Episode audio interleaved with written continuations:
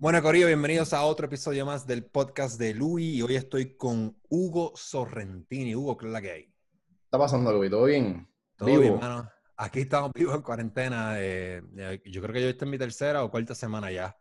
Este, mm. Bueno, vamos para el tema obligatorio. No, no, tenemos otra cosa que hablar que no sea el coronavirus, que es lo que a todo el mundo tiene juqueado. Eh, yo sé que quizá la gente esté harta, harta de escuchar sobre el coronavirus, pero el tema que quiero traer hoy, o los, tópicos que quiero, quiero, tocar hoy, son eh, Estados Unidos versus Puerto Rico, en el sentido de cómo Puerto Rico ha manejado el tema del coronavirus, o la crisis del coronavirus, la pandemia, debo decir, versus cómo la ha manejado Estados Unidos. Además de eso, quiero que me hables de, tu propia experiencia en Puerto Rico, pues tú estás allá, eh, sabes cómo se va del cobre. Yo, pues yo veo acá los periódicos y puedo, ¿verdad?, juzgar acá a lo loco, pero yo no estoy ahí, aunque, aunque yo conozco el Macondo Boricua, pero pero para que no digas que estoy hablando mierda sin necesidad, porque tú me hablas de allá.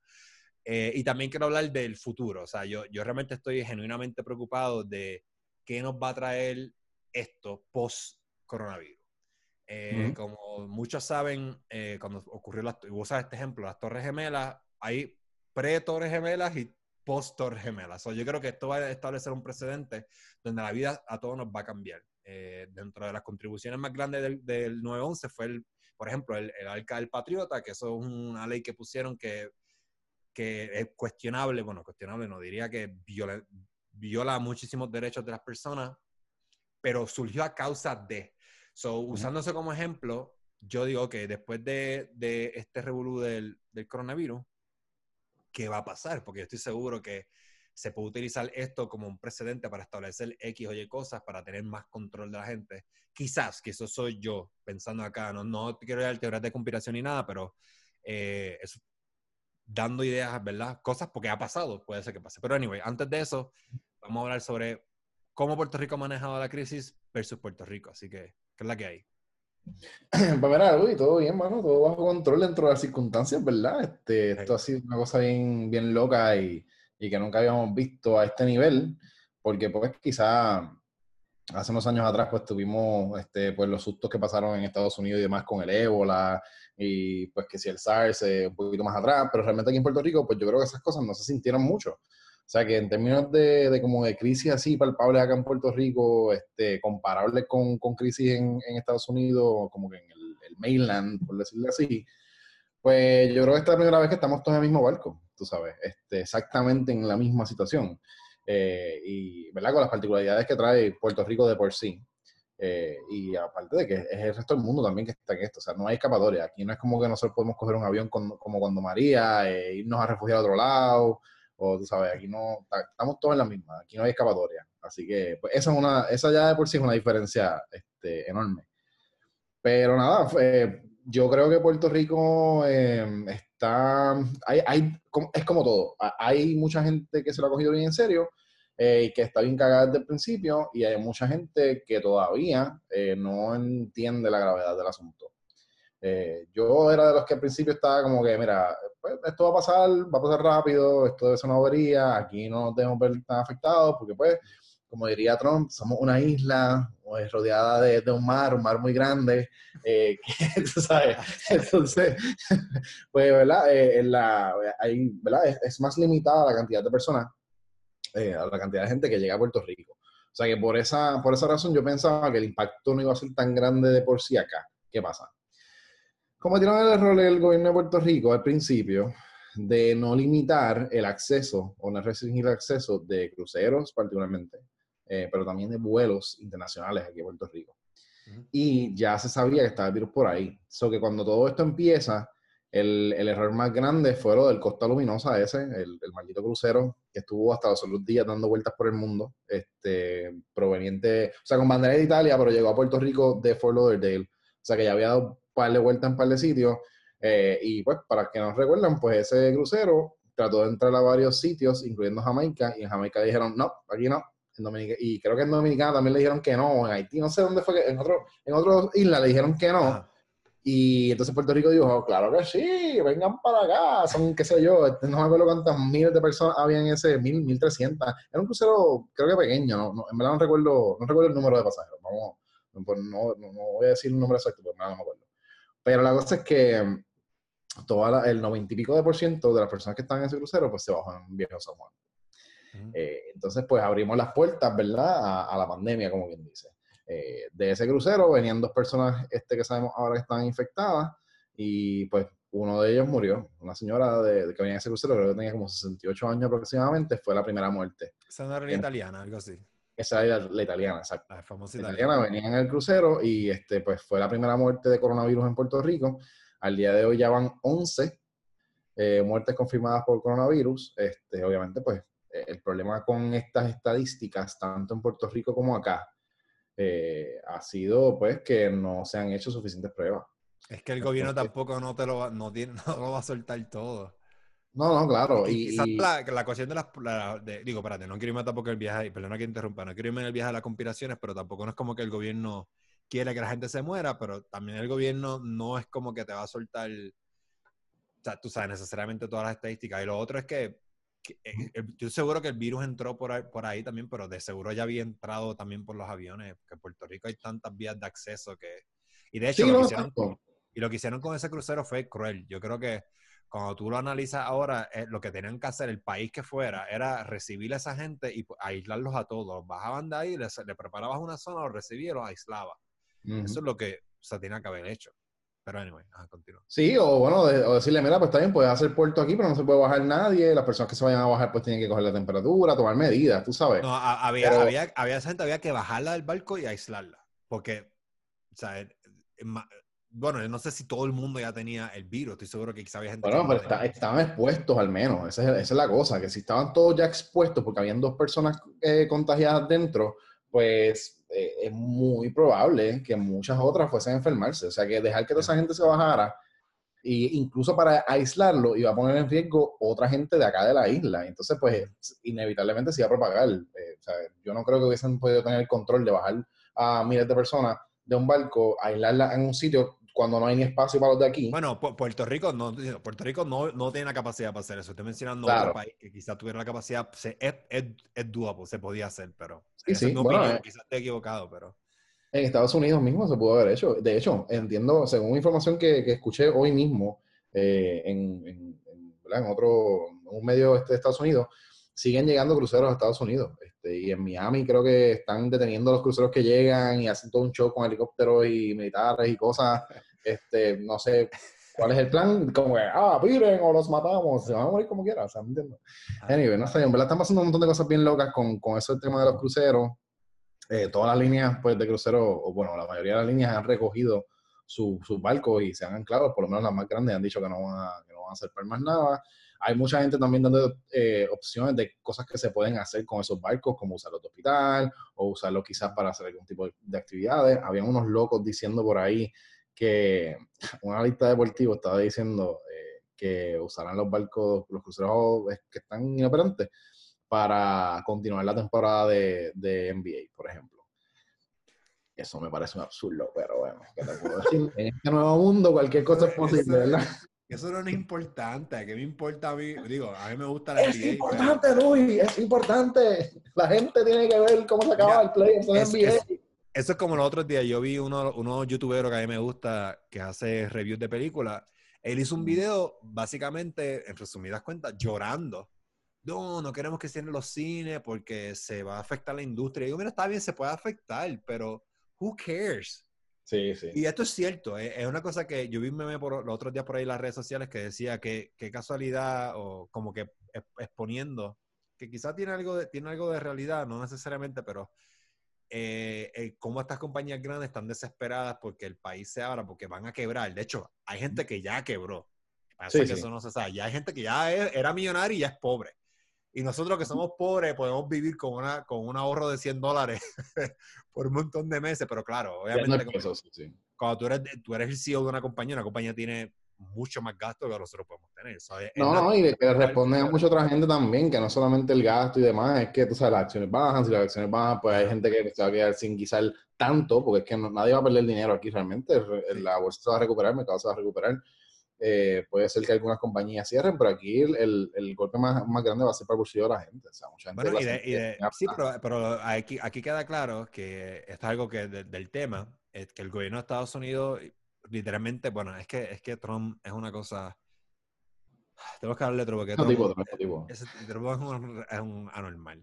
Ese tipo, eh, bueno, todos sabemos, todos hemos visto los Sí, sí. videos de cómo él decía que el coronavirus no era nada y ahora él está como que recogiendo la soga y ahora está actuando porque sabe que esto le puede costar las elecciones y yo espero que le cueste las elecciones. En ese- en el sentido que él no tiene la capacidad, ni la capacidad intelectual, ni nada para manejar este tipo de crisis. Él no, él no sabe qué hacer. Esto ha sido un desastre totalmente Sí. todo lo que él ha hecho desde ahora que ahora fue que ahora está echándole la culpa, por ejemplo, el otro día, hace una semana atrás, a GM, que querían que tenía que crear más, más respiradores artificiales a la compañía GM Ujú. Motors. Eh, cuando, cuando Estados Unidos tiene una ley eh, que el presidente tiene que puede utilizar para obligar a todas las compañías, para, él no está usando eso todavía, él está usándola a- de manera limitada para ciertas compañías. No sé si ahora ha habido un update. Lo que pasa para es que acuérdate que eh, aquí entra entonces la política partidista de Estados Unidos, que es bien particular. Eh, digo, no es tan diferente a, a Puerto Rico, pero eh, es, es diferente en el sentido de quiénes son los que financian las campañas políticas y quiénes vaquean Sí, empieza el básicamente. tiri, el tiri jala y toda la cuestión. Entonces, claro, eh, los republicanos particularmente, y no estoy diciendo que los demócratas no, pero, pero muy conocidos los republicanos por hacer eso, eh, le sirven a muchas compañías, de estas, particularmente la industria del petróleo, de- del, del carbón y de los, de los automóviles. O sea, entonces, pues obviamente no van a, no van a decirle, compañía, tú que me pagas mi campaña, ve y Ah. hazte esto y deja lo que estás haciendo y olvídate de tus ganancias y trabaja para el pueblo. Eso no van a hacer. O sea, que pues tiene la facultad, pero necesita una presión pública demasiado fuerte para, para hacer una cosa como esa. Y sus approval ratings, hasta donde lo último que vi, estaban igual o mejor que antes del coronavirus. O sea, que el tipo en verdad no está perdiendo. O sea, la única persona que está ganando, entre comillas, con esto es Trump por el momento. Hay que ver qué pasa porque ahora se va a poner la cosa fea. Eh, Bueno, quizás mucho- quizá ante mis ojos para mí ya se colgó. Bueno, está colgado desde que ganó. Pero, pero sí, ahora que tú lo dices, pa- para la masa en general, quizá él, él de hecho yo lo veo en Facebook, él escribe las estupideces que escribe y la gente le escribe que si God bless, que si eh, bésame, President Mary, un montón de cosas irracionales que digo, de verdad que la gente, al igual que en Puerto Rico, porque esto pasa también en todos los países, Sí, pero como sí. siempre he dicho, en Puerto Rico es más fácil verlo porque es más pequeño y tú puedes ver el, dentro del Macondo Boricua, tú ves cómo, cómo se refleja todo esto, la manipulación de medios, bla, bla, bla, bla, cómo cogen a la gente de sangre, bla, todo eso. Pero ahora hablando de eso, viene el fondo este de alivio económico para los americanos, que de hecho eso se trancó un poquito porque, de hecho, bueno, a pesar que se trancó, los demócratas trataron de, trataron de arreglar eso. Como. Con todo y eso, ese paquete tiene más ayudas económicas a las empresas que a las personas. Entonces, las personas tú las ves celebrando con 1.200 dólares, que eso no es mucho dinero. Eso, No. no es- eso es Es más, yo creo que eso es menos que migaja, lo que le están dando a la gente. Realmente, las compañías gran- grandes son las que están recibiendo unas inyecciones de billones de dólares y millones. Porque eso, ese paquete fue de 3 trillones, una cosa así, ¿verdad? Algo así, eh, sí, eh, no tengo el número exacto ahora mismo, pero sí, fueron en fueron 2.2, 2.2, eh, lo que pasa es que el, el término billones en español cambia un poco la cosa, o sea, no son exactamente billones, pero sí, este es un, un fragatán de, de- de- de- de millones de dólares eh, para ayudar pa- principalmente, como tú dices, a las compañías. Eh, la gente, pues, vamos a recibir 1.200 pesos algunos, eh, entonces acá en Puerto Rico, pues, eh, hay otros eh, incentivos también para pequeños empresarios y para personas que trabajan por su cuenta. También hay unos bonos que la gobernadora anunció que se van a estar dando a personal de emergencia, enfermeros, médicos, eh, first responders y demás. Que pues eso pues quizás ayuda, pero de nuevo, o sea, que es un, digo, y ¿verdad? No, no por sonar, no por sonar mezquino, ni por sonar este quizás muy, whatever, come mierda, pero realmente 1.200 pesos es nada, mano. O sea, comparado con gente que, por ejemplo, no ha cobrado, no va a cobrar por meses. Pues qué carajo son 1.200 pesos, mano. O sea, maybe, maybe hay gente que puede con eso manejar todos sus gastos bien un mes. Está bien, problema. Es que, es que eso es un solo pago, eso no va a ser Pero, exacto, es un solo pago. O sea, eso no va a salvar a nadie de la bancarrota. Eso no va a ser, eso es una curita en una persona que se está desangrando, una hemorragia cabrona. Eh, me cagaron tres tiros, toma una curita. No jodas, pues. Ajá. Me va a morir un poquito menos lento. Ya no hay break. Bueno, entonces, no hay ¿cómo, break. Y- cómo, cómo tú sientes eh, que, que ha hecho Puerto Rico mejor que Estados Unidos en, en cuanto al manejo de la pandemia? Pues mira, nosotros. Sí, sí, no, no, yo, yo, oye. lo hay, lo hay. Sí, lo hay, lo hay. Y como digo una cosa, digo la otra. Al principio, como te decía, ellos metieron la pata porque dejaron que esos cruceros llegaran y, y no fueron este, tú sabes, no, no, fueron rápidos cerrando o tan rápidos como requería este tipo de emergencia cerrando los puertos, cerrando o tomando medidas de precaución en los aeropuertos. Eh, tampoco pues TSA bregó bien con los empleados de aeropuerto y, con, y los puertos porque no le, no le, eh, no le proveyeron eh, material de seguridad, este, guantes, ni mascarillas, ni, ni indumentaria apropiada al principio a esas personas que trabajaban ahí, o sea, que los pusieron en riesgo o permitieron que estuviesen en riesgo. Igual que un montón de compañías ahí bregando en Estados Unidos, eh, y aquí en Puerto Rico también, que todavía no le proveen correctamente las cosas a, sus empleados o no optan por cerrar eh, por distintas razones más económicas que otra cosa y ponen en riesgo a la gente, pero bueno, eso es otro tema por ahorita. Eh, acá, pues, por fin, entiendo que fue el 12 de marzo, se declaró la, el, el, el, estado de emergencia en Puerto Rico. Entonces, ya el 15 de, de, marzo se implementó la primera orden ejecutiva de la, de la gobernadora a efecto del coronavirus, que si no me equivoco fue la orden ejecutiva 23 del 2020, donde, sí, entiendo que esa es la orden ejecutiva, que ahí entonces ponía el toque de queda. Al principio ese toque de queda fue bien confuso porque lo anunciaron de una forma que dio a entender que la gente podía hacer lo que le diera la gana y que tenían que estar, después que estuviesen en su casa a las 9, pues no había problema. Pero ¿cuándo fue la última vez que hubo un toque de queda en Puerto Rico? Cuando María. María. Y la gente se lo pasó por donde no era el sol en cuando María Nadie le hizo caso a eso. Está bien, bueno, sí, María. A mí se me olvidó que María toque de queda, pero previo a eso, yo creo que la generación nosotros, nosotros no había experimentado. Bueno, yo creo que nosotros y los boomers quizás no experimentaron toques de queda. Porque yo sé que para la Segunda Guerra Mundial hubieron toques de queda, pero hasta que, que eso fue hace unos cuarenta y pico. O sea, ¿cuántos años Puerto Rico? Y, otra cosa que quería traer era eh, lo de lo que si Puerto Rico reaccionó tarde, todo el mundo reaccionó tarde. Italia reaccionó tarde, España reaccionó tarde, Estados Unidos reaccionó tarde. Todo el mundo, nadie cogió esto en serio.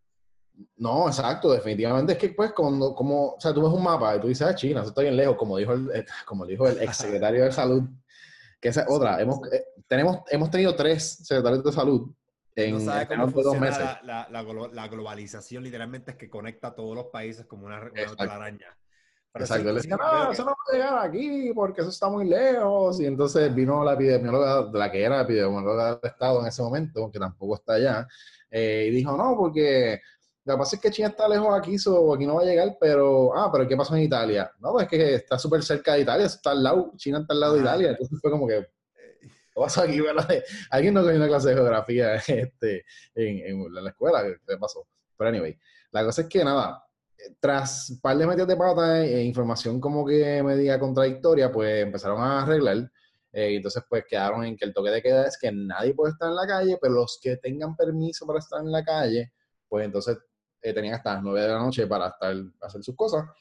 Y tenían de 9 a 5, eh, de 9 de la noche a 5 de la mañana no podía haber nadie en la calle. Eso ahora cambió. Entró en vigor, de hecho, hoy mismo, una segunda orden ejecutiva a estos fines, que es la eh, orden ejecutiva 29, si no me equivoco, donde eh, entonces lo que hacen es que limitan aún más la, el, las horas que uno puede estar en la calle. So, ya de 7 de la noche, no puede, las 7 de la noche no puede haber nadie en su casa, digo, perdón, nadie en la calle, tiene que estar todo el mundo en su casa encerrado. Y eh, hay más limitación en cuanto a la gente que puede transitar. implementaron una cosa que a mí me parece absurda, pero entiendo por qué. So, no, no está del todo mal. Lo de las tablillas. A mí me parece bien, bien pendejo porque, primero, yo, yo te voy a hacer ahora bien claro. Yo no me sé mi, mi, tablilla. Yo no me la sé. Yo me sé la de mi primer carro que tuve hace 10 años atrás. o más. Pero yo no sé la de mi carro ahora. La chequeé y sé que termina en par. So, creo que puedo salir hoy. No sé ni qué día es.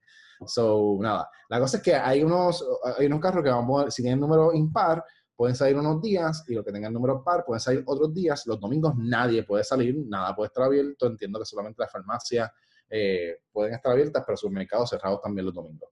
Eh, los supermercados es un tema bien interesante porque eh, pues se le permite operar de 5 de la mañana a 7 de la noche y yo he ido a varios supermercados. Este, yo, yo he tratado de mantenerme en mi casa lo más que puedo. Por la naturaleza de mi trabajo también, tuve que las primeras semanas estar saliendo y entrando.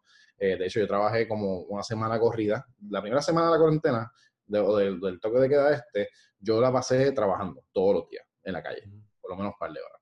Eh, y pues nada, en ese momento no estaba tan asustado, estaba como que, pues, tranquilo, no está pasando mucho, so, nada.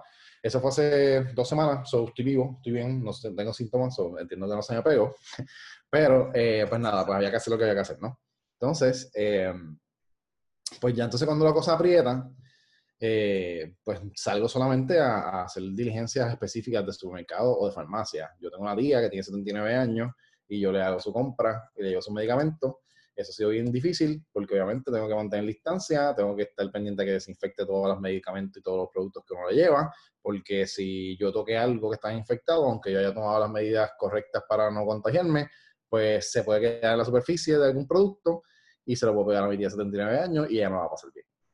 So, eso es un peligro. Pero nada, las veces que he ido al supermercado, y aquí es que viene la cuestión que, lo, Lo, que estaba hablando, em, no he visto, en, algunos supermercados he visto unas medidas más, eh, más evidentes, por decirlo así, o un poquito más intensas eh, en cuanto a la prevención. Por ejemplo, hay supermercados que en la entrada te tienen sanitizer y te wipes para que tú pues, limpies tu carrito, te desinfectes las manos, aunque sea con sanitizer, que lo mejor es agua y jabón, gente pero si no, pues está de momento.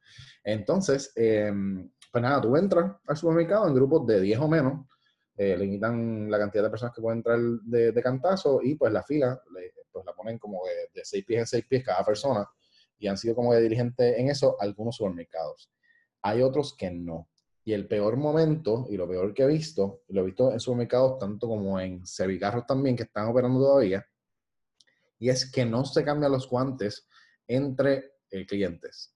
O sea, yo, yo cajero en un supermercado, te atiendo a ti, Luis, y entonces este, te cobro y que sé que tú me das tu tarjeta, tú sacas tu tarjeta de, de, de ATH, de crédito, lo que fuera, para pagar, me la das a mí, yo cajero, la cojo, yo brego lo que tenga que bregar, te la devuelvo. So que si tú estás contagiado o tenías el virus en tus manos, me lo pasaste en el guante. Y el guante se lo pasa a todo, todo, el mundo. Y el guante se lo pasa al resto de los clientes que vengan detrás tuyo. Entonces, ¿cuál es el avance? He visto morones también y moronas, perdónenme, pero son unos morones y unos moronas, cogiendo los guantes y metiéndose en la boca, cogiendo comida con ellos, eh, haciendo 20 disparates. Coño, si usted tiene guantes, es porque se los va a quitar antes de tocarse la cara o de hacer cualquier otra cosa. No toquen las cosas con los guantes sucios. No se monten en su carro con los guantes sucios. No sea imbécil, porque no está haciendo nada. Tú sabes. Y lo mismo en los supermercados, mano. Desinfecten las cosas, cámbiense los guantes, tomen medidas, porque ponerse los guantes por por disimular, no está haciendo nada y lo que hace es crear focos de infección. Bueno, como, como yo mencionaba también anteriormente, Puerto Rico es un país joven y es un país que tiene, o sea, ¿cuánto tiene? Claro, tiene sus años que estuvo bajo colonia española, pero por 100 años ahora, 101, 102 años o 100 años ya de, de, de ser colonia americana. La historia de Puerto Rico es joven. Puerto Rico tiene, igual que Estados Unidos, yo pienso que Estados Unidos es un país que está en subdesarrollo todavía claro, es el país más poderoso del mundo porque lo es en términos militares y la, la economía por el momento, ¿verdad? Aunque está tambaleándose más fuerte hasta ahora, pues eso puede cambiar. Eh, y lo sé porque a, los otros días, creo que ayer, ayer lo, eh, del presidente de Rusia le está ofreciendo ayuda a Estados Unidos. Eso es loco. Que el presidente ruso, que le está diciendo que Estados Unidos siempre ha sido policía del mundo, el que ayuda a todo el mundo, y ahora Rusia, que es el enemigo de toda la vida, le está ofreciendo ayuda, no solamente en equipo, también en personal. Eso, eso para mí es, no sé, a mí me levanta una bandera bien, bien fuerte. Claro, pero eso pasa por dos razones. Eso pasa por dos razones. Eso pasa porque, uno, Rusia, primero, eh, fue el primer país y uno de los primeros países en decir, no, aquí se va a cerrar ah, todo. No va a estar nadie de, afuera y todo lo que estén de otro país se van. Adiós. Ah tú sabes, y entonces ahí pues controlaron bastante, yo no, hasta donde sé. No, pero ellos, tienen, ellos tienen caso, ellos tienen caso. Eh, eh, tienen que tenerlo, pero... Lo tienen callado. Pero lo que te iba a decir era que Puerto Rico... Y segundo, es una bofetada en la cara a Estados Unidos. Decirle, ah, ustedes necesitan ayuda, toma, yo te ayudo, papito, toma. Es una bofetada en la cara. Bueno, pero, pero, eh, pero, el presidente, ¿cómo se llama este tipo? Putin lleva pasándole a Estados Unidos, desde que Obama estaba en la presidencia, Obama siempre, Obama fue una alfombra para él y lo es Trump también. O sea, esto no, tampoco no es con Trump. Eh, eh, Putin, Putin es un tipo que mucho más brillante que los presidentes americanos que hemos tenido hasta el momento, de los últimos, de los recientes para acá. Y todo el mundo le tiene miedo. Yo no sé por qué el tipo es de mi estatura, o como tú, es como 5'5, 5'4, el tipo es un enano. A ver, más bajito que nosotros, sí. Anyway, pero el, punto es que esto, esto, es nuevo para Puerto Rico, so yo puedo entender la, obviamente el gobierno también no, Y no es que no es 100% la culpa del gobierno, pero el gobierno sí y no. O sea, el gobierno tiene una responsabilidad de que como no, como todos los demás gobiernos no hicieron nada, perdieron la oportunidad de orientar a la gente y decirle, mira, esto es los pasos esenciales. Yo tengo mi propia teoría. El que, el que escucha este podcast está harto de escuchar que yo siempre estoy hablando de fitness y de comer bien. Yo no uso guantes cuando salgo. Yo salgo a comprar, ese es yo. No estoy diciendo que tú lo hagas. Yo no uso guantes. Yo tampoco. Yo no uso nada. ¿Sabes por qué? Porque eventualmente nos vamos a contagiar. no hay manera de evitarlo lo que, lo que nosotros, de hecho, e, e, el virus va a llegar a un pic, que eso todo el mundo, no lo estoy diciendo yo, todos los expertos lo dicen, abril va a ser el pic del virus. Eso es lo que se, eh, la, la, predicción es que va a ser, abril va a ser el pic y después va a, bajar. Supuestamente no sabemos. ¿Por qué va a bajar? Porque esto es evolución y es natural. Eventualmente nosotros nos vamos a hacer inmunes. No todos, algunas personas más rápido que otras, porque todos somos diferentes. El cuerpo va, tú tienes que enfermarte, eso es lo que son las vacunas. De una, una, una, una versión del virus bien débil y el cuerpo lo asimila. Eventualmente el cuerpo lo va a asimilar y no hay mejor inmunidad que la que viene naturalmente. Porque gracias a Dios, esto no es una enfermedad tipo la película Outbreak o Ébola, porque Ébola hubiera sido peor. Ébola sí. entonces se hubiera jodido hace rato, olvídate de esto. Yo, ya, yo no, estoy ni grabando esto. No, no estoy diciendo que estuviera muerto, pero estuviera en mi casa con un pánico de terrible. Pero, lo, que, lo que quiero traer es que para mí, o sea, como tú mencionaste con el ejemplo de tu tía, es, es, por eso yo digo, mira, e, es, estúpido usar guantes y ponerte mascarilla. ¿Para qué? Porque es que es difícil. Yo voy a Costco, cojo, una lata de, de, con guantes, tengo guantes, cojo la lata de, de, esto es mi lógica, ¿verdad? Quizás puedo estar equivocado, quizás un científico o un microbiólogo me puede decir si estoy disparateando o no. Pero es la manera en que yo lo veo. Yo cojo la lata de, la, de, de frijoles, habichuelas, la pongo en mi carrito, pasé el virus ahí, llego a mi casa, me lavo las manos, me baño, pero la bichuela está ahí. entonces cojo la lata, cocino. Entonces, la manera correcta, digo, y para ser, y, prefiero ser paranoico, es si tú, vas, si tú quieres de verdad creerte la película, tienes que llegar a tu casa, dejar toda la ropa en el garaje, bañarte afuera y desinfectar todo lo las latas de habichuela, las frutas que compras, todo tienes que desinfectar. Porque es que no, no hay manera. Entonces, eso es ridículo hasta cierto punto. Yo no creo que nadie vaya a hacer eso. Habrá gente que lo hará. Pero yo, yo soy de los que pienso, mira, de hecho, frente a mi casa, yo vivo en una base militar, en Buckley Air Force Base, y la, hay dos casos confirmados a la base, son mis vecinos del frente. y, la, y la, es una niña, la niña vino ayer a, jugar con mis nenes, y yo le dije que no, no porque la cuestión del virus, sino porque yo realmente iba a salir y dije, mira, jugamos ahorita porque tengo que salir, pero ya vino a mi casa y, mi, mi esposa está histérica. Este, y yo, mira, es que eventualmente el virus nos va a dar a todos. yo estoy apostando a, lo, a, lo, a, la, a, la, perfección que somos nuestro cuerpo humano, que si tú comes bien y mantienes una, ¿verdad? una vida saludable, y, de hecho, yo no estoy, el día, el día que yo vea atletas de alto rendimiento muriéndose de coronavirus, yo me preocupo. Porque nadie tiene un mejor sistema cardiopulmonar que un baloncelista o como un jugador de soccer. y ya están confirmados que jugadores de NBA tienen el virus, estoy seguro que de soccer también. Sí, mano, esos fueron los primeros que salieron con el maldito virus. Gracias, Rudy Gobert. Saludos a Rudy Gobert. Sí, que estaba tocando todo. Pero el día, por ejemplo, Kevin Durant se creo que se confirmó que tiene el virus. Si ese tipo se muere por compilación respiratoria o se muere un Leo Messi, cualquier jugador de alto rendimiento, porque el, virus, ¿verdad? La, la, la, peor, la peor que te da el virus es problemas en los pulmones. Sí, sí. Si uno de esos deportistas se muere, yo me voy a paniquear bien cabrón. Te digo, si ese tipo se murió, que a mí me va, me va Imagínate que coja una, una persona sedentaria o una... Esto se lo come vivo. O los fumadores. E, exacto, no, no, e, e, ese ha sido el issue. Este, realmente el, el rate de mortalidad de esta enfermedad sigue, bien, sigue bajito eh, en términos de por, de por ciento. Obviamente eso quiere decir a nivel mundial un, por, un menos de 3%, quiere decir como quiere un montón de gente. Un millón de personas, ¿ya? Eh, ajá, vamos a ver claro, no es que, y, oye, y como yo siempre digo, y nosotros somos cínicos y jodemos y todo, pero vamos a ver claro, una vida que se pierde es mucho, o sea, realmente el valor de la vida es el, valor de la vida, punto, se acabó. Eh, ¿verdad? Yo entiendo que todavía tiene valor, quizás se puede comentar que uno menos. yo no creo, yo no creo. No, espérate, yo pienso yo pienso diferente a ti. Yo no, yo no, a mí, whatever, a mí, me ha insultado otras veces, a mí yo digo lo que pienso, a mí no me importa. no, no, no, eso está muy bien. No todas las, y yo respeto que piense diferente a mí, pero no todas las personas tienen el mismo valor. Todos los días mueren personas, de hecho, como dije, dije anteriormente, toda esta cuarentena, la mafia sigue matando gente. los mexicanos siguen traficando droga a Estados Unidos. Eso no va a parar. ¿Por qué tú crees que.? Porque tú, la gente es bien estúpida. Ah, México, que. Mire, el presidente de México no va a parar el país porque lo van a matar. O lo matan o él es parte del narcogobierno. Yo estoy, digo, eh, quizá, quizá puedo estar equivocado, pero no me sorprendería que el gobierno de México esté controlado por el narcotráfico. Eso no, eso no es algo que pues, no podemos tapar el sol con la mano. O sea, no sería muy loco pensar. No, eso, eh, ha pasado antes, está confirmado que ha pasado. Entonces, entonces eso es un ejemplo de México, pero, o sea, muere gente todo el tiempo. o sea, sí, no, no, exacto. Eso, eso también es uno de los puntos que hace de, muere, joke. Mueren, mueren, todo el tiempo. Nobody cares. Nobody cares. Entonces, ese, ese, ese es mi punto. Claro, hay muchas teorías también de personas que dicen que el virus puede matar a la gente anciana, porque ahí, ay, se olvidó el nombre otra vez, se olvidó el nombre de la cabrona esta que dijo que los ancianos son una carga para la sociedad y que deben morir todos. Y irónicamente, ella es una anciana eh, eh, sí, sí, ella, ella dice, es una, ay, se me olvidó el nombre otra vez. Anyway. Pero nada, o sea, el, punto es ese, que, que, aunque, aunque está muriendo muy poca gente de esto, la gente que está muriendo es gente que tiene el sistema inmunológico comprometido, el sistema respiratorio comprometido, o sea, son gente, eh, o gente pues que, que, está mayor y tiene todas esas cosas juntas. Así que realmente, pues, de hecho estaba leyendo que hay un, hay un site que está bien cool, yo no sé si lo has visto antes mm. o si la gente lo, lo, usa o lo ha visto antes, pero un site que se llama, a ver, yo lo tengo por aquí, es un site donde tienen todas las estadísticas como que del mundo entero, es un montón de estadísticas. De momento no lo estoy viendo por aquí, a ver aquí sí. Esto se llama worldometers.info, mano, y está bien nítido.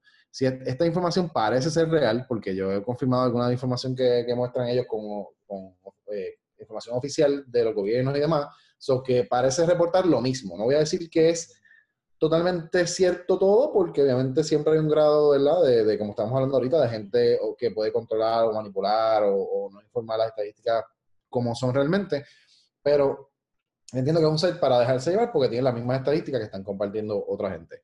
Eh, y, en ese, y en ese site tienen eh, pues todos los casos en todos los países a nivel mundial. También este enseñan las muertes eh, que ha habido a nivel global y cuántos de ellos han sido con eh, condiciones ya predeterminadas o lo que fuera. Y entonces, por ejemplo, las condiciones de muerte, eh, muchas de ellas, la, la, mayoría de las personas que han muerto han sido de 80 años o más, con el 14.8% de los casos. y entonces eso está, pues, obviamente, pues sabemos que mientras más viejo tú seas, pues más comprometido tienes tu sistema inmunológico, más débil eres y pues, obviamente... pues, no, no, es, no es que tan viejo tú seas, qué, mala vida, qué, qué tipo de vida te has dado tú. Por eso, pero obviamente ya después de los, oye, gente que tiene 80 años para arriba está en riesgo de morirse en cualquier momento, loco. O sea, estornudan y se mueren, ¿tú me entiendes? No, no, no, no, pero no todo. Porque en su mayoría, claro, pero en su claro, mayoría. Por, eso digo, yo he visto viejos de 80 años que están duros. Claro, claro. Corren, que yo, te, corren por lo menos tres millas, que yo ni eso corre. Los he visto, parece loco, pero existen. No, no, sí, no, no, no. yo los claro, pero en términos generales. En términos generales, sí, la, la masa de la población. Entonces, el, el, de, los que han, de los casos que, han, que se han reportado como muertos, eh, el 10.5% eh, de los casos han tenido condiciones cardiovasculares, 7.3% diabetes, 6.3% eh, enfermedades respiratorias crónicas, hipertensión 6%, cáncer 5.6% y los que no han tenido condiciones persistentes solamente son el 0.9%, o sea, menos de un por ciento de los casos de muerte no tenían ningún tipo de condición persistente. O sea, eso está brutal y es lo que tú dices. Cuando la persona está saludable, está fuerte, este, como los atletas de alto rendimiento, que son ¿verdad? la, la epítome de la, de la salud y del acondicionamiento físico, pues no, no deben tener ningún tipo de issue. A menos que tenga alguna otra condición que le complique el escenario. Eso que yo entiendo que la gente promedio que esté saludable, que esté, digo, la gente promedio quizás no está saludable, pero una persona saludable no corre tanto riesgo de morir por el coronavirus como gente comprometida. Wow, eh, la, gente promedio looks like shit. Sí, por eso, por eso. Por eso dije, o sea, una persona saludable promedio, eh, la, la, gente promedio, en Estados Unidos particularmente, está el garete. Eh, a eso iba. Eso es uno de mis, concerns más grandes del virus era, o sea, cuando tú llegas a Estados Unidos, todo es baratal. Y a Puerto Rico también, porque Puerto Rico no te queda. Puerto Rico, aunque sí, yo no diría que. Bueno, sí, Puerto Rico está jodido también. En Puerto Rico hay un montón de causas. Eh, asma está trepado, hay un montón de condiciones que está, la obesidad también. exacto, las condiciones respiratorias. todos los polvos, todos los polvos paran en Puerto Rico también. El cáncer.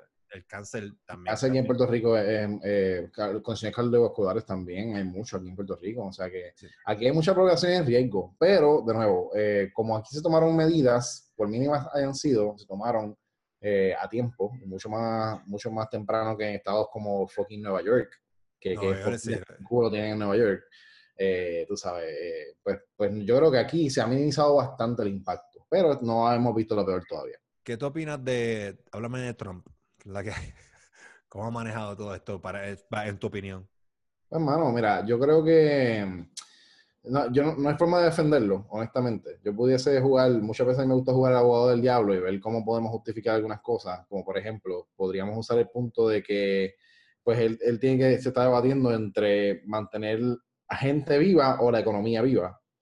Y pues en ese caso, pues... Él prefiere la economía, eso está Claro, él prefiere la economía, o sea, él prefiere la economía porque eso no es lo solamente que... otros gobernadores también. Eh, John Oliver hizo un video y te puso varios videos de, otros de otros gobernadores diciendo lo mismo. Eh, sí. Perdóname, sigue. Sí, no, no, pero es así. Entonces, yo creo que, yo creo que ahí es que viene el problema más grande de, de Estados Unidos. Y, y, entonces, y yo no sé si es justicia poética.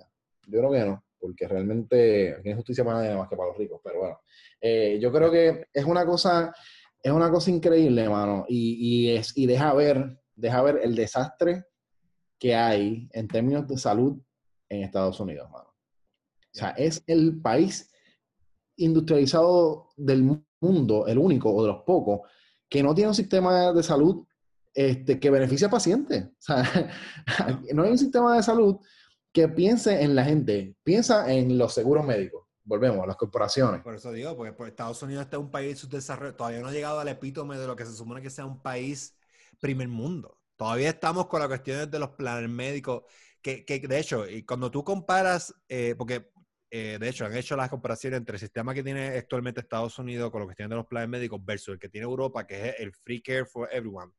Sí, sí. Literalmente, ellos, la, los argumentos que los, los, que no quieren el Free Care universal, tú los puedes, todos los puedes combatir, los puedes, los puedes pelear con el Free Care. El Free Care es mejor, sin mm. duda es mejor. Te dicen, no, el Freaker, el Universal tiene listas de espera y tú no tienes listas de espera con el plan privado, tienes listas de espera. Sí, señor, las tiene.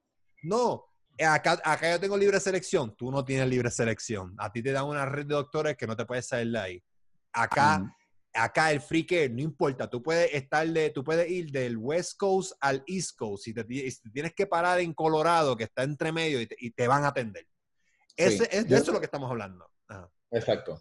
No, yo creo, yo creo eso, exacto. Es lo que te digo, o sea, deja, ha dejado ver, si alguien no tenía claro cómo funcionaba o cómo, o cuán deficiente era Ajá. el sistema de salud de Estados Unidos, yo creo que con esta crisis debe ser más que evidente. Yeah. O sea, que tú ver algo, o sea, cuando uno piensa en Nueva York, uno dice, coño, pues Nueva York es un estado bien avanzado, es bien cosmopolita, tiene tantas cosas, es un estado tan rico, tan poderoso, todo el mundo quiere estar en fucking Nueva York por alguna fucking razón que yo no entiendo, porque yo odio Nueva York. Pero bueno. Están sacando los cadáveres en diggers. Brother, tú sabes, tú, mm. ¿cómo tú me dices a mí que el gobernador, que de hecho el gobernador de Nueva York salió positivo a, a, a coronavirus? Este, entonces, digo, no, perdóname, no sé si él o su hermano. Me parece que fue su hermano el que trabaja. No me es que en Puerto, sí, sí. Nueva York es una ciudad que siempre está en constante movimiento. Eso es, más, es claro, obvio sí. que se va y la gente vive así, uno encima de otro. Eso mismo es lo que te iba a decir. Este, el, y no es fue, pero corrijo. Es como, corrijo es no como fue el... Nueva, York, Nueva York es como un hive, como un para en la abeja. Correcto, correcto. Como en, cabrón, como en Resident Evil, ¿verdad? Pero, en, en Nueva York es Raccoon City. Raccoon City. Y loco. Pues nada, la cosa es que el, el, el hermano del, del gobernador de, de, Nueva York, que es, que, que es Chris Cuomo, que tiene un programa en CNN, él salió positivo al coronavirus. Y el gobernador de Nueva York está en crisis, mano, porque no sabe qué hacer, no tiene suficientes camas de, de intensivo, no sí, tiene respiradores. Tiene, o sea, eh, no tiene... Perdona que interrumpa. Claro, pero es lo que te digo, mano. O sea, tú piensas en Nueva York y tú dices, esta gente lo tiene todo. Esto. No, si alguien tiene algo... Te voy a decir cuál es mi crítica mayor. Esto es lo más que a mí me molesta de Estados Unidos. Estados Unidos tiene planes para todo. Y esos planes se actualizan cada cierto tiempo. Estados Unidos tiene planes de contingencia para terremotos, para tornados, you name it. Y tienen para pandemia. Donald Trump no hizo nada porque no le dio la gana. Él no tiene que hacer nada. Esos planes ya están. el plan te dice que eso viene de hace décadas ya escrito que tú haces una pandemia, se hace esto y esto y esto y esto. No se hizo nada porque no quisieron hacer nada. Es lo que te digo, porque pusieron ese es el problema, eso es imperdonable. Una balanza, sí, pusieron una balanza la economía versus la vida de la gente. Entonces, por no paniquear a la bolsa de valores, que pasó como quiera y se crachó como quiera, pues entonces dijeron, no, pues que se joda, pues vamos a aguantar, esperar un poquito, esto va a pasar, si total eso es bien lejos por allá. Y no, les tocó la puerta y se atumbó. Sí, pero, pero también, también esto tiene, esto yo creo que va un poquito más, y esto es culpa del presidente, todo es culpa del presidente, porque, ¿y por qué es culpa del presidente? La gente dirá, porque él es el cabrón líder de la de, la, de, la de esto, entonces, para donde el, el lado que él tire, mucha gente va a tirar por ese lado. Mira, algo tan sencillo que quizá mucha gente, no sé si le hace difícil entender esto, pero es bien fácil. Por ejemplo, esto tiene que ver, esto tiene que ver con la cuestión de ser etnocentrista y quizás van a decir, ah, pues ¿qué tiene que ver? Eso sí, sí tiene que ver, porque Estados Unidos se cree que es la hostia humana del mundo. Y se cree que, que, si tú no eres americano, eh, aquí se habla inglés y aquí en inglés es el idioma universal y vamos a ser un bicho del mundo. Y eh, eh, Estados Unidos es etnocentrista y se cree que es la nación más, que más poderosa y que y son intocables y toda la mierda. El presidente se refiere como el virus chino. O sea, está creando una, ya que existe una xenofobia, está creando un odio innecesario. Entonces, todo eso se traduce, todo eso se transmite en los diferentes sí. que tiene la sociedad. Y, por eso es que, por eso también viene, ¿quién soy yo? En tu inconsciencia la gente no hicieron nada porque pues como aquí no va a pasar nada, aquí, aquí, fíjate, aquí tenemos lo mejor del mundo, aquí mierda es lo mejor del mundo. E Italia es muy superior en, eh, ciertas áreas, eso me lo aclaró Melina, el norte de Italia, no, pues no toda Italia es, decente, pero el norte de Italia es de las primeras medicinas del mundo y, ya vemos cómo colapsó. O sea, no, y claro, eh, para ser justo, no hay hospital que aguante, es una pandemia, no existe. Se puede entender. So, parte de, que la gente se quede en las casas para, para eh, mitigar para reducir, el, para coger el mitigar, para que la gente no sepa lo que es mitigar, mitigar es que si... Minimizar los daños, tomar Yo me protejo con el escudo, me va a doler, pero no me va a doler tanto. eso, eso es lo que se está tratando, de, de, de, de, que esa fila de gente que va a los hospitales baje, porque la gente va a seguir llegando, porque la gente se va a seguir enfermando, pero es tratar de controlarlo, hacer algo, claro. controlarlo. Exacto. Y aquí vienen dos cosas. Uno, eh, el, el, o sea, ese approach es lo que tú dices, o sea, el approach de, del aislamiento social que han llamado, pues es ese, que no se contagie tanta gente de momento para que el sistema de salud no colapse y podamos atender a la gente que realmente necesitan, que no se sobrecargue y que podamos atender a la gente que más necesita el cuidado, que fue lo que pasó en Italia. En Italia colapsó, o sea, no había forma de darle atención médica a todo el mundo, principalmente porque la población de Italia era abrumadoramente envejeciente, tú sabes.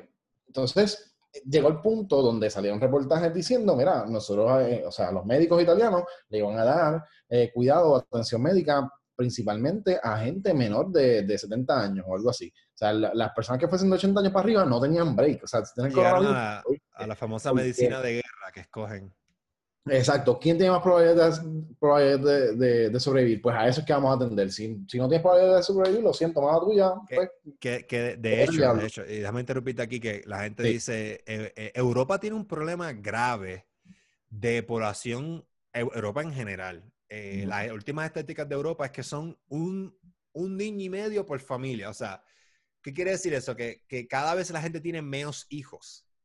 Por eso es que ya esto, esto no es viejo, esto ya de años se ha dicho, de años, de hace 10 años ya se ha pronosticado que Europa eventualmente va a ser musulmán, porque los musulmanes llegan allí, se casan y paren 15 niños, que es la verdad. Y Tiene, si tienen más de un niño, siempre tienen más de uno, es la verdad. La mayoría de las veces tienen más de uno. Por eso es que eventualmente va a ser musulmán, porque los europeos, al igual que pasa en Puerto Rico, la, la tasa de nacimiento es mucho más baja que la gente que está muriendo. No necesariamente Puerto Rico es igual que, por ese estudio que hizo Periodismo Digital, creo que fue, que pusieron una muerte ahí, que para mí eso fue alarmar a la gente. Creo que fue Periodismo, periodismo Digital o algo, porque mi primo lo había enviado. Pero salió un reportaje en Puerto Rico que decía que si 48 mil personas iban a morir, dando una, una, predicción basada en lo que pasaba en Italia y había pasado en España. Y a mí no me gustan esas comparaciones, al igual cuando comparan a Puerto Rico con Singapur. Eh, mm. periodismo investigativo, pues aquí tengo una noticia, periodismo investigativo. A mí nunca me gustan esas comparaciones porque la realidad socioeconómica, climática, cultural de Puerto Rico es muy diferente a la de esos países. Eh, geográficamente muy diferente. Puerto Rico, eh, no porque yo soy puertorriqueño, pero Puerto Rico tiene, el Macondo Borico es especial. no sé si porque yo soy puertorriqueño, pero me enoja cuando hacen esas comparaciones con Italia. Sí, quizás tengan algunas similitudes en cuestión de población, pero no son las mismas. Como digo, no, no se vive igual, ¿no? No sé si me entiendes. Esas comparaciones no, son válidas. Claro, claro, te entiendo perfectamente. Es por eso que, modelos, por ejemplo, como modelos europeos, como el que tú estás hablando ahorita del herd immunity, que es este concepto donde pues vamos a dejar que todo el mundo se contagie aquí eh, y pues eventualmente pues vamos a desarrollar tolerancia o resistencia al virus y pues eso va a provocar que todo el mundo tenga los anticuerpos necesarios y que cuando vuelva a haber otro brote, pues sobrevivamos y olvídate. Y nos curamos todos porque, por, biología. Pero ese tipo de cosas, por ejemplo, no funcionaría en Estados Unidos ni en Puerto Rico, porque, eh, y de hecho, eh, en Holanda, en los Países Bajos, eh, fue que se propuso y creo que están en ese plan de, dejar que la gente pues, bregue con lo suyo porque tienen un sistema de salud excelente, tienen una cantidad de gente viviendo allí que es manejable, y la gente respeta, es la cuestión. Ahí la gente mantiene, yo no sé. La gente es consciente, la gente respeta los espacios, respeta su impacto en la vida diaria de los demás. Mira, eh, para decirte más, allá en Holanda, no, no, sé si Holanda específicamente, pero no de esos países, allí la gente, esto es loco. Eh, Japón, ok, vamos, Japón, tú ves niños de 5 años solos, cogen el tren, solo. Eso en Puerto Rico jamás en la vida. Estados Unidos jamás tú vas a ver eso. En esos países, la gente va con los cabros, yo te estoy mintiendo, boop, chequen. La gente, tú tienes una mamá, ah, recién pariste, vas, vas con tu coche con el bebé recién nacido, ah, voy a entrar a esta tienda. dejan el coche afuera con el bebé y entran a la tienda. Nadie se lleva al bebé, esos nenes están ahí, mira, no les pasa absolutamente nada.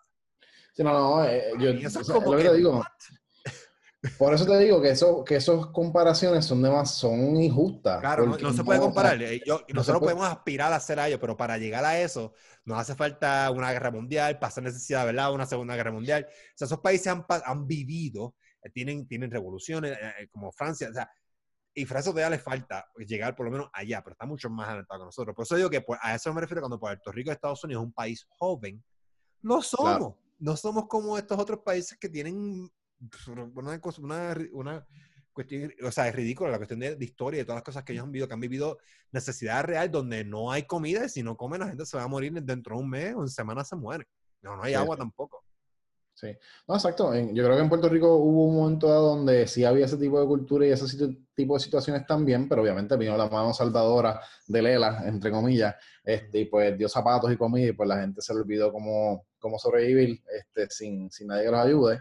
Este, y pues eso pues nos pone en una situación pues difícil a nosotros de no poder saber cómo reaccionar si no tuviésemos ayuda de más nadie. Eh, versus esos países que han aprendido a vivir solos y y a desarrollarse solos y a cantar limpio, como tú dices, pues eh, crear una sociedad que, que, sea autosuficiente en todos los sentidos, eh, una, una, población consciente, respetuosa y que en momentos como este de crisis pues puedan entonces pensar en el colectivo y no en ellos mismos, que es el problema que yo creo que hemos tenido aquí en Puerto Rico y en Estados Unidos más, donde en Estados Unidos se ve yo creo que peor porque eh, aquí en Puerto Rico pues hay un gobierno central, ¿no? Que entonces pues, pues, pues maneja y, y, sus deficiencias las recogen entonces los, gobiernos municipales y tratan de, entonces de, de hacer de tripas corazones y pues, y pues llevar.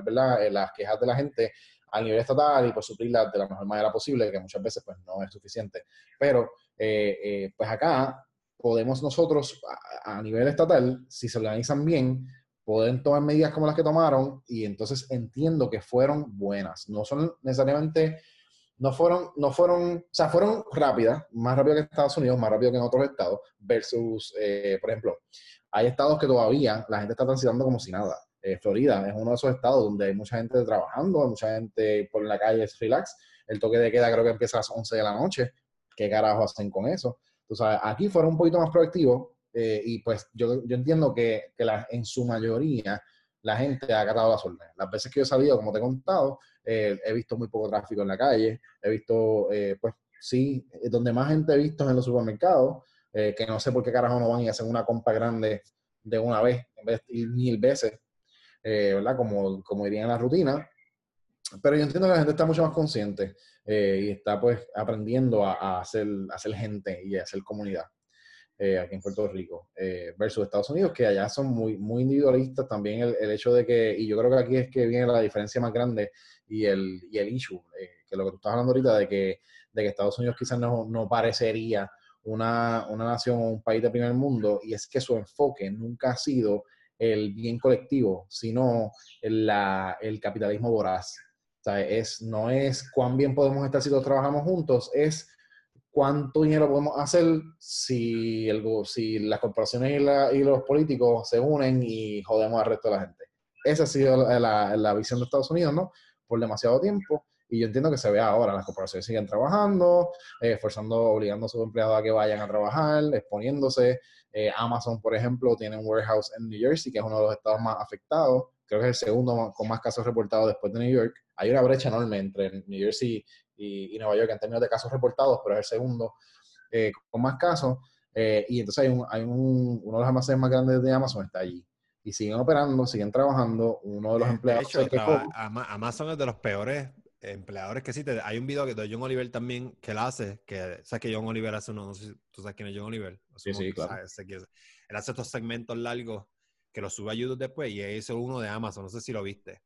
No. Eh, y ya, ya se sabía que Amazon era un puerco, pero eh, él, las investigaciones que él hace son duras. Y obviamente lo mm. pone bien cómico, pero cuando puedas ver ese video y tú te quedas, diablo, trabajar para Amazon es asqueroso. Sí, no, no, no, lo dudo, no lo dudo. Y con esto que he escuchado en estos últimos días, pues lo, pues lo, puedo, lo puedo entender también porque, por ejemplo, pues en ese warehouse eh, este, se estaban quejando los empleados de que no les daban guantes, de que no estaban tomando las medidas, de que estaban hacinados también. Entonces, uno de los empleados pues organizó como, un, como una protesta, como verá, o sea, nosotros vamos a trabajar en más si ustedes no dan las condiciones, porque aquí nos podemos morir todos si no, o sea, si no se nos cuida. ¿Qué pasó y ese, tipo, a ese tipo lo votaron.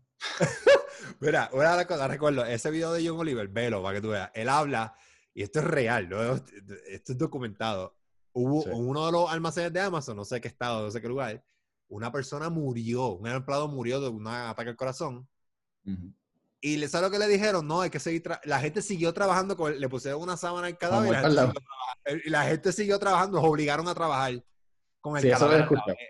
Eso, es asqueroso. Anyway, para ir combinando, vamos a hablar de, ok, ¿qué presento? ¿Cómo tú crees que va a ser la vida post virus, eh, porque mi preocupación, como di el ejemplo cuando comenzamos sobre el 9-11, que tuvimos, entre las cosas que trajo el Patriota del Arca, entre, otras cosas, cómo eso cambió la vida, cómo la paranoia, cómo la, la, paranoia de la gente, montarnos un avión y, esta cuestión que hay ahora la gente más, más fiscalizadora con la cuestión de los ataques terroristas, cómo reforzó la seguridad en Estados Unidos y en el mundo, bla, bla, bla. O sea, para mí es como que, ok, me preocupa, al mismo tiempo me preocupa, pero al mismo tiempo no. Eh, eh, y esto que Estados Unidos y Europa, eh, me, Melina, me, esto lo hablé con Melina un poquito también, de cómo la gente se dio la libertad muy fácil, aunque sí la, la gente estuvo muy reacia, pero pienso que en cuestión de un mes, ya la gente se dio, hace lo que, no estoy diciendo que el gobierno tenga este complot maquiavélico de que eso es lo que ellos quieren, yo creo que es lo correcto lo que se está haciendo ahora, que es eh, hacer estos pasos de aislamiento, whatever. Pero tú sabes cómo son los gobiernos.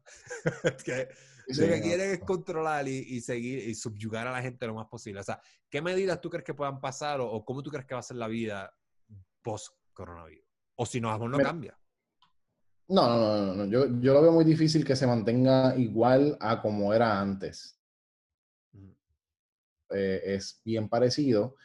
Eh, en el sentido de que, exacto, se reforzaron medidas de seguridad en los aeropuertos, cambiaron muchos protocolos, el, Patriot Act que tú mencionas pues también entró en vigor, que viola muchas libertades civiles eh, a nombre de salvaguardar la patria, que eso es la razón ¿no? Exacto, pues yo creo que aquí en Puerto Rico van a pasar cosas así, en Estados Unidos también. Eh, ahora mismo se estaba escuchando, no lo he visto necesariamente en fuentes oficiales, lo he visto por ahí. yo no creo todo lo que leo por ahí, obviamente, pero eh, no dudaría que sea algo que estén trabajando porque pues, hay mucha gente que, se ha sabido que en Puerto Rico que están haciendo paris, como paris secretos en las casas, que se están viendo que se están reuniendo mucha gente en sitios, incluso turistas en un momento dado, antes de que se pusieran más duros acá, estaban haciendo paris en Miramar, en otros sitios, en casas llenas de gente, que obviamente pues complican y, y pues es la contraparte de lo que está tratando de prevenir el gobierno, ¿no? O sea, de que la gente no se junte para no exponerse. So que ya supuestamente hay conversaciones para limitar o poner unas restricciones en las visitas, o sea que en sitios que tú no puedas recibir visita en tu casa. Este, ya eso, eso es entrar, el, de, nuevo, en la libertad civil de la gente, en derechos fundamentales de la privacidad de la gente, y entonces pues, pues estamos tocando una línea bien finita. Eh, ya de por sí se han puesto o se han limitado o sea, se ha dado, ¿verdad? Este, eh, poder al Estado y se ha restringido los derechos de los ciudadanos en favor de su seguridad y su salud y su protección. Podemos decir eso, podemos estar de acuerdo con eso. Pero hay unas cosas, unos puntos bien finitos donde hay que tener mucho cuidado porque si se le siguen permitiendo al gobierno que tome decisiones así, en este momento no sabemos cuándo esas restricciones pueden parar. Y entonces, el, cada vez cada vez que el ser humano, en cualquier forma de gobierno, cede a que se le violen o se le restrinjan o se le eliminen derechos, hay problemas serios. Eso no lo digo yo, eso lo dice la historia del mundo. o sea, que yo no estoy loco en pensar.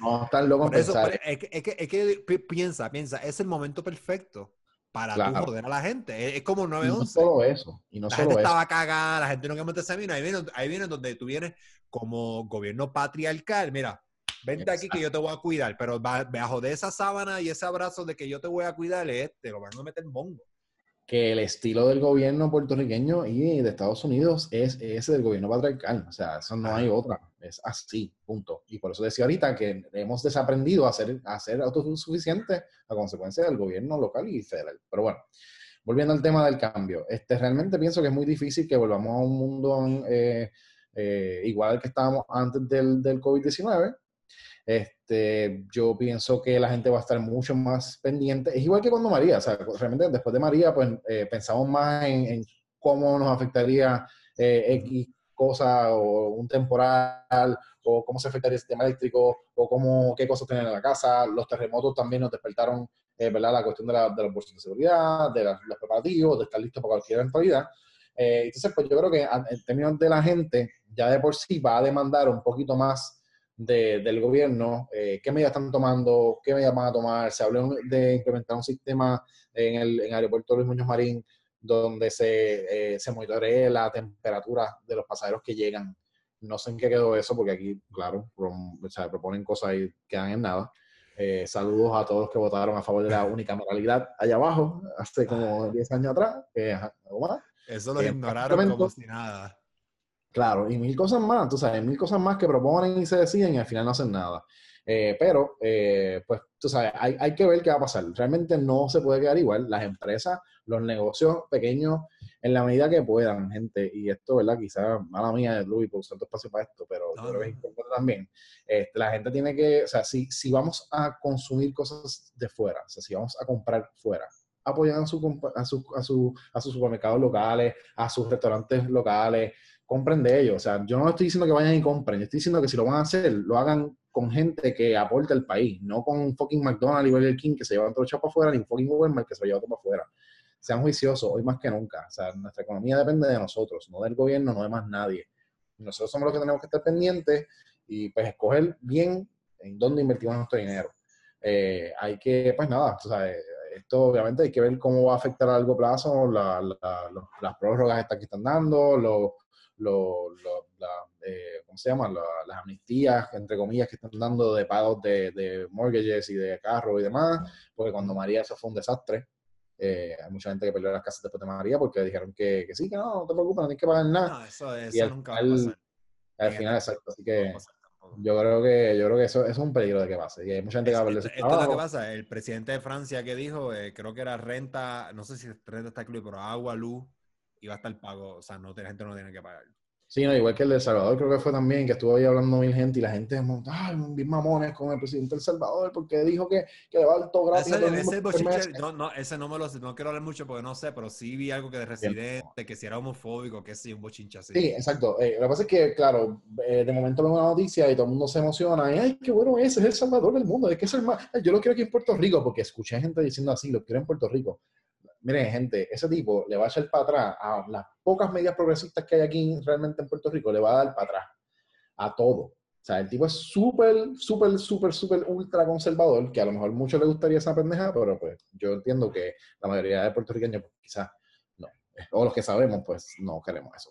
Este, pues nada, eh, realmente va a ser un mundo bien distinto. Eh, la parte del turismo en Puerto Rico me preocupa. Eh, me, ya, ya de por sí estaba mala. El, saludos al DMO. Este, yo me entrevisté con el Algo que, que, yo quiero, quiero traer es la cuestión de, y esto lo he dicho, siempre lo digo, la, cuestión de la alimentación. Yo creo que yo, yo, yo tengo que hacer un podcast dando top, top 10 o 20 comidas que la gente puede comer con 10 dólares. Tú puedes comer, y ahí esa cara, esa cara la conozco. Sí, no, dale, dale. Mira, yo, yo, yo como carne, o sea, no es que yo no, no, yo no coma carne. Pasa, que yo como carne una vez a la semana, una vez al mes. Yo, tú no necesitas carne. Tu cuerpo necesita proteína. Pero esto, esto es bien loco porque tú puedes ir a los... Tú nunca has visto a nadie hospitalizado por deficiencia de proteína pero sí puedes ver a alguien hospitalizado por, por comer demasiada proteína. ¿Cómo tú lo ves? Problema en los riñones. So, es algo que tú aprendes según los años y te lo, yo, yo le he preguntado porque yo consumo, yo como más plant-based que como, que como carne. yo he cambiado también, he eliminado muchas carnes. Por, pero la realidad es que, por ejemplo, y me he sorprendido porque aquí en Estados Unidos y en, Puerto Rico mi primo me lo dijo también que las habichuelas han ido, las habichuelas secas han ido. Mira, un paquete de habichuelas, yo compré un paquete de habichuelas en Costco que me costó 20 dólares y el paquete es de 25 libras. Yo puedo comer eso por un mes. Las habichuelas tienen fibra y proteína, tienen minerales. Tú combinas eso con papas. Tú puedes comer papa, habichuela y le añades brócoli o cualquier otro vegetal de todos colores. No necesitas más nada. Eso es baratísimo. este es el peor momento para comer carne. ¿Por qué? No porque la carne te va a matar, no, no me quiero en ese viaje. E, es porque había, ha pasado que tú comes carne y estaba dañada, te enfermaste, hay gente que pues, le da un virus de 24 horas, hay gente que tiene que ir para el hospital. Es el peor momento para ir para el hospital. So, yo evitaría cualquier cosa que te mande a ti al hospital. So, yo evitaría consumir carne, yo evitaría, eh, yo comería alimentos que yo sé que no me van a enfermar, que son safe. Mira, ese, son altos y son nutritivos. Esa es la, cuestión.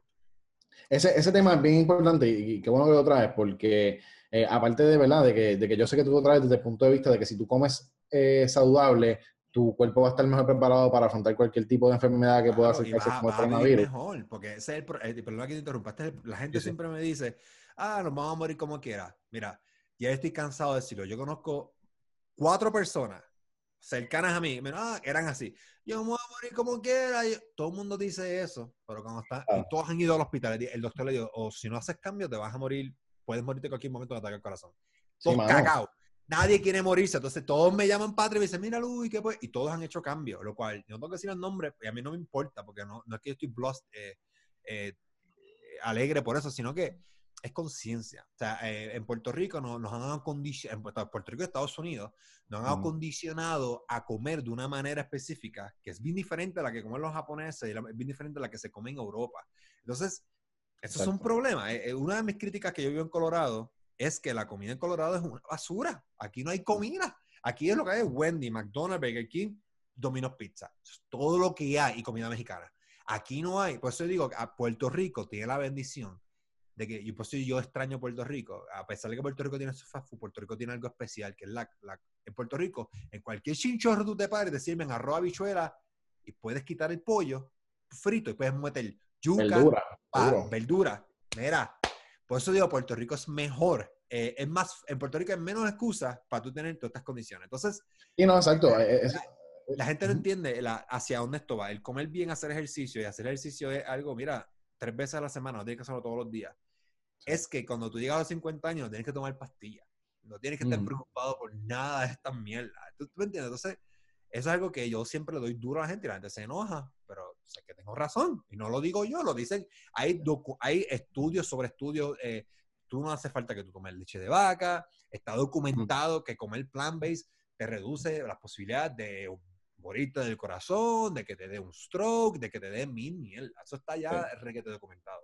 Mano, y es bueno, y es más fácil que cocinar carne. O sea, te digo, yo he hecho cambio. sí, es más barato, es más barato. Ahora, algo, e, e, este tema de la alimentación es bien, es bien importante y a mí me gusta mucho, pero desde otro ángulo. Eh, hablando, trayendo entonces ya a, parte de la crisis, porque quizás ahora en Puerto Rico pues, está un poquito difícil también la cuestión de, de hacer compra, incluso online, está bien difícil. Yo he hecho tratado en varios supermercados de hacer online sin prisa, cosas que yo sé que voy a necesitar eventualmente, pero no he podido. Anyway. Eh, pero la cuestión de la alimentación en Estados Unidos, en los Estados Unidos continentales, en Puerto Rico pasa, pero haya más. Y no solamente la cuestión de la comida chatarra, en particular la alimentación de los niños.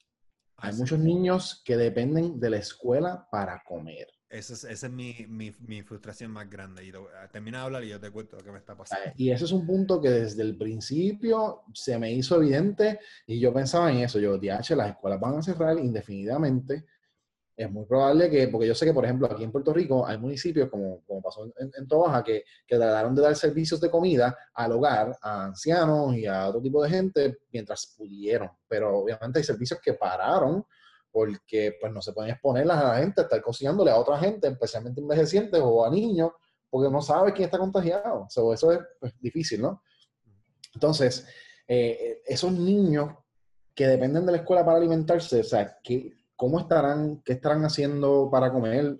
Eso es una cosa que a mí me, me, me, me jode la cabeza, brother. Es otra cosa que Estados Unidos, ¿cómo carajo falla en una cosa tan sencilla como alimentar a sus niños, brother? en Estados Unidos hay, hay unos estados que son eh, asquerosos, esa es la verdad.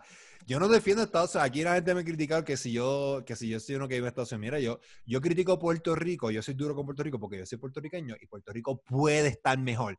Que no está mejor porque la gente es mediocre, esa es la verdad. Y el gobierno es mediocre. El gobierno es un reflejo de la gente y, y, la gente es un reflejo del gobierno.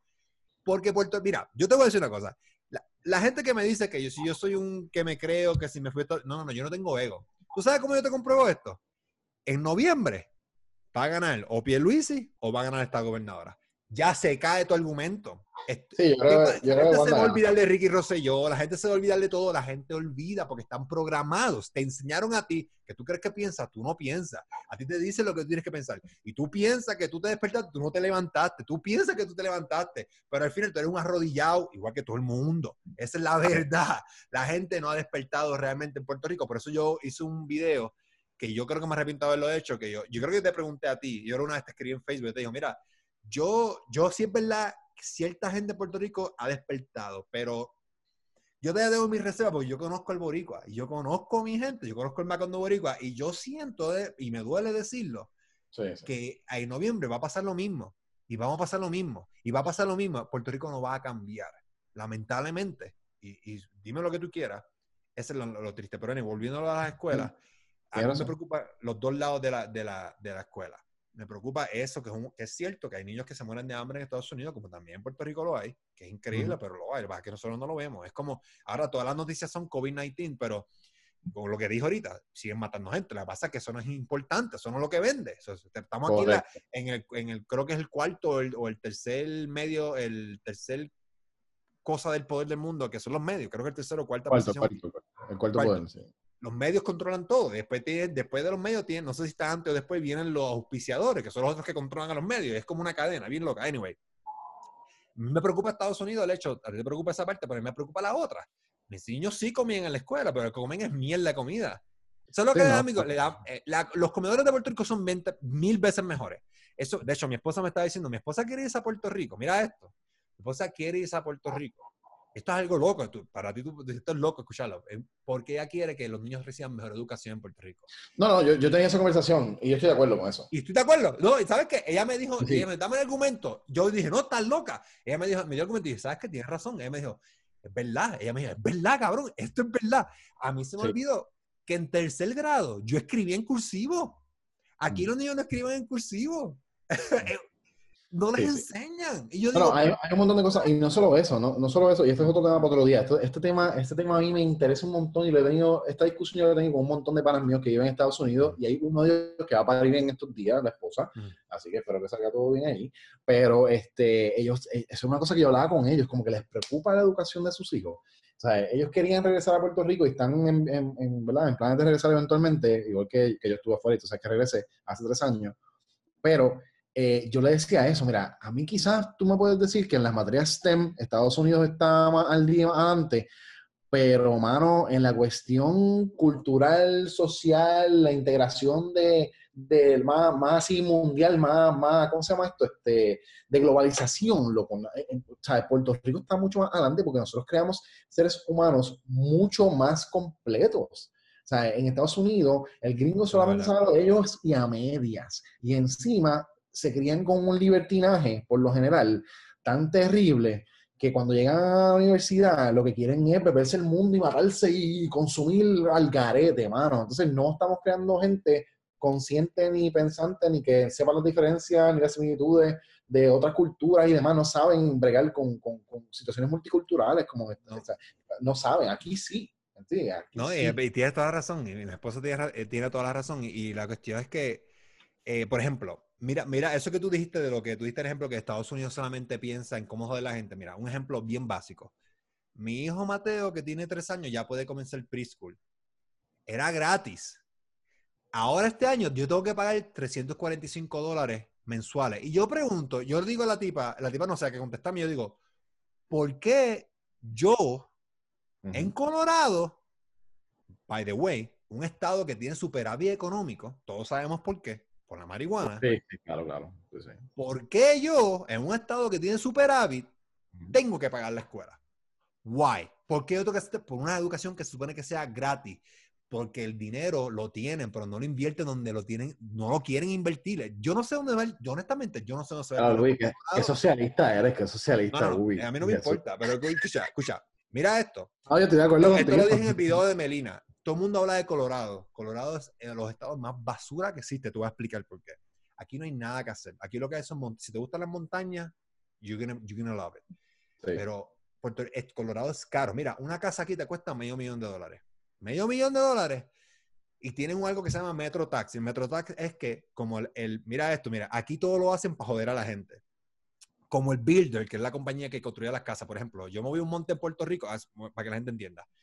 Si yo voy a la urbanización donde vive, ponle que tú vives en una urbanización, pues no decir que tú, no sé dónde tú vives, pero no me interesa, pero donde tú vives en una, una urbanización, ponle que al lado tuyo, yo, Maldonado Inc., va a construir una urbanización nueva pero como ya las carreteras están construidas, pues no hay metro tax. ¿verdad? Estamos bien hasta ahí. Cool. Tú compras, no tienes que pagar el metro tax. Ahora, si Maldonado Inc. se va y pela el monte ahí en Yauco, y hace una organización bien cabrona, y yo como Maldonado tengo que construir las carreteras, yo con el gobierno, ese costo de carretera se lo pasamos al que compra la casa. Eso es aquí en Colorado. Se llama Metro Tax. Entonces, ¿qué es lo que pasa? Viene Hugo, compró una casa de mi, de mi, una casa donde yo construí. Entonces, tú vas a pagar 1.500 2.500, porque aquí las casas empiezan en 2.500 dólares mensuales, ¿verdad? El año que viene tú vas a pagar 2.600. Y el que sube, 2.700. Y el que sube, 2.800. Y el que sube, 2.900. Y keeps going up. Porque tú tienes que pagar por ese acceso a carreteras que el gobierno le, le dijo a esta gente que construyera. Construyémelo, sí, sí. No te eh, entiendo. Eh, te lo expliqué de una manera sencilla, pero eso es lo que por ahí va el Metro Tax. Es una cosa asquerosa. Entonces, eh, eso va con lo, lo, traigo ahora. Yo sé que aquí vamos para frente y para atrás en el podcast, pero lo traigo porque eso va amarrado con lo que tú dijiste, muy bien dijiste, que Estados Unidos no le importa el ciudadano. Esto todo es money, money, money, money, money. Eh, they don't care. No nos importa más nada. Pero eh, volviendo. Sí. y un error, un error, que he cometido en esta cuarentena es que me puse a ver The Wire, sea la madre. ¿Cuál? Estoy bien molesto. The Wire, una serie de HBO The Wire, hermano. Es, vieja, es bien vieja. Esa serie corrió del 2002 al 2008, ¿verdad? Pero, mano, los problemas sociales que, que, salen en ese show, de verdad que no han perdido vigencia, es bien frustrante. So, que de las peores cosas que he hecho es ver eso, porque de verdad lo que, lo que tengo es mucha ira a veces. Este, ah, sistema de, de educación de Estados Unidos y demás. Y en verdad, nada. Yo espero, yo espero que, que salgamos de esta con un mundo nuevo, con gente abierta eh, de mente y los ojos bien abiertos y que fiscalicemos más y demás. Y pues ya sé que dije eso en el verano del 2019, pero no importa. Yo quiero creer que, que vamos a romper la rueda. No, bueno, de hecho, yo quiero que la rueda se rompa en Puerto Rico. De hecho, hicimos un podcast de romper la rueda. Que sí, sí, bueno. podcast. Y eso es lo que yo quiero, pero yo no sé si todavía estamos listos. Yo no sé si la, la concienciación social, no sé si es un disparate, está ahí social? Yo creo que la gente no ha habido una revolución de aquí. Si esto no evoluciona, no vamos a poner, pero volviendo a las escuelas y con esto terminamos, eh, mi esposa me está diciendo que sí, es verdad, en quinto grado, en cuarto grado, nosotros dábamos presentaciones orales. Aquí no lo dan. Aquí, de hecho, yo me di cuenta, las yo, yo me siento y le doy clase a mis hijos, pero yo, y, pero yo no lo hago tanto porque estoy delegándole a la escuela, ¿verdad? Porque eso es, ¿verdad? Eso es programado, estamos para eso. Pero yo, me, yo acabo de abrir mis ojos en esta cuarentena, lo atrasado que mis hijos están. Yo, oye, yo pensaba que mis hijos eran inteligentes. No siento que, no, son, no siento que son brutos, pero no son tan inteligentes como yo pensaba que eran. todavía no saben leer, están bien atrás, bien atrás, bien atrás, y es porque la educación aquí es una basura. Y en Colorado, estamos hablando de Colorado, el estado que tiene superávit económico, que pueden inyectar la escuela y todavía Colorado tiene el mismo problema que tiene Puerto Rico. Tiene muchos maestros que no tienen licencia. Es una cosa increíble. Un estado número uno. Anyway, esto ha sido todo por hoy, Corillo. Este, Buena suerte, papá. Buena suerte. Vamos a dejar esto aquí y después, eh, no sé, vamos a hablar de otro tema si viene. Esperemos que no sea el coronavirus, pero podemos hablar de eso del sistema de educación. Estaría bien interesante. Así que chequeamos, Corillo. Gracias por haber escuchado.